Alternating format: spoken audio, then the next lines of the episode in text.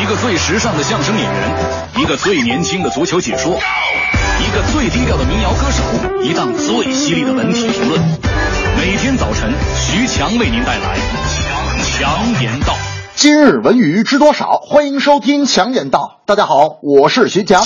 近日，平谷理想音乐节圆满落下帷幕。音乐节的最后一天，更是高潮迭起。不仅有大师乐队、左右乐队和扭曲的机器乐队连续掀起演出狂潮，更有歌手任贤齐的经典旋律，让现场数万观众情不自禁的一起合唱，浓浓的怀旧气氛令人感动。最后，海外乐队的倾力演出也为音乐节画上了圆满的句号。其实最值得一提的是，本次音乐节线上线下观众。累计超过五百万人，成为史上人人气最高的中国音乐节。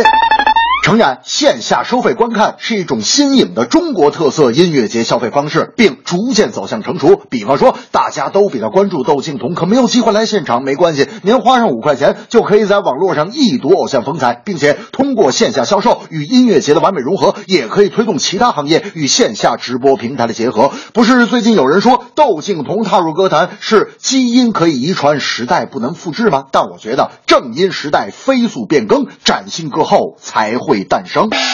大明最近就说了，这个线下视频直播，其实快乐早点到早就开始做了。我说大明，咱们在哪个视频平台做的直播？我怎么没见过？他们说，哎呀，这事儿说来话长啊。三年前我刚到快乐早点到的时候，总监说我胖，上去不好看，说等我瘦了之后再做视频直播。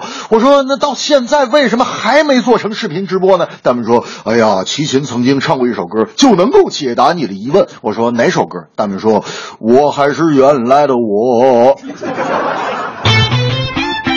二零零一年的十月七号，相信每一个中国球迷都会牢记一辈子那样的兴奋和喜悦，放到现在简直无法用语言来表达。时光荏苒，转眼十四年，曾经的死谏少年挡不住时光匆匆。而今晚二十三点，中国国家队将继续踏上冲出亚洲的征程，客战卡塔尔。一旦输球，中国队冲出亚洲的前景又将会变成理论上的可能。虽是客场，虽又遇拦路虎，但对于中国队这场比赛不容有失。虽然媒体都传这届卡塔尔队水平一般，但多哈却不是国足的福地，当地天气就是国家队首当其冲的敌人。话说，零一年冲进世界杯后，国足对阵卡塔尔已掉进了十四年不胜的怪圈，球迷对这次出征的结果也并不看好。但我徐强在这儿大胆的预测一下这场比赛，其实咱们是整体实力都不错，赛前准备要多做，一旦比赛出问题，心理素质是败笔。